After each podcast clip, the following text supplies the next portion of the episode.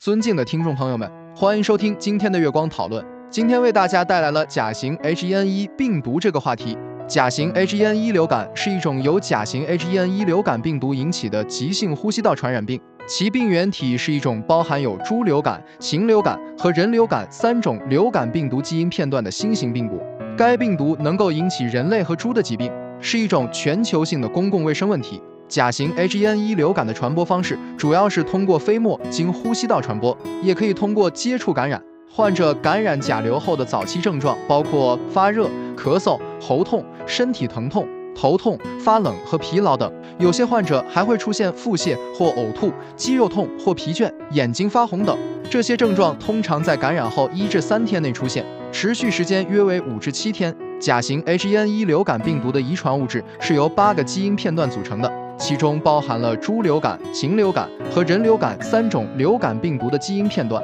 这些基因片段的组合，使得该病毒具有独特的生物学特性，能够跨越物种传播，并且具有更广泛的感染人群。此外，该病毒的表面抗原结构也与以往的流感病毒不同，这使得现有的疫苗可能无法完全预防甲型 H1N1 流感的感染。在2009年，甲型 H1N1 流感在全球范围内大规模流行，给人们的健康带来了严重威胁。世界卫生组织 WHO 和其他国际组织采取了积极的应对措施，包括发布疫苗、进行病毒监测和采取隔离措施等。在这次疫情中，年轻人和儿童是主要的感染人群，但所有年龄段的人都可能被感染。总的来说，甲型 H1N1 流感是一种具有独特生物学特性的新型流感病毒，能够引起人类和猪的疾病，具有全球性的公共卫生意义。人们应该了解甲型 H1N1 流感的基本知识，采取预防措施，并遵循卫生部门的建议和指导。这就是我们本期所有内容。大家也可以通过微信公众号搜索“大明圣院”了解其他内容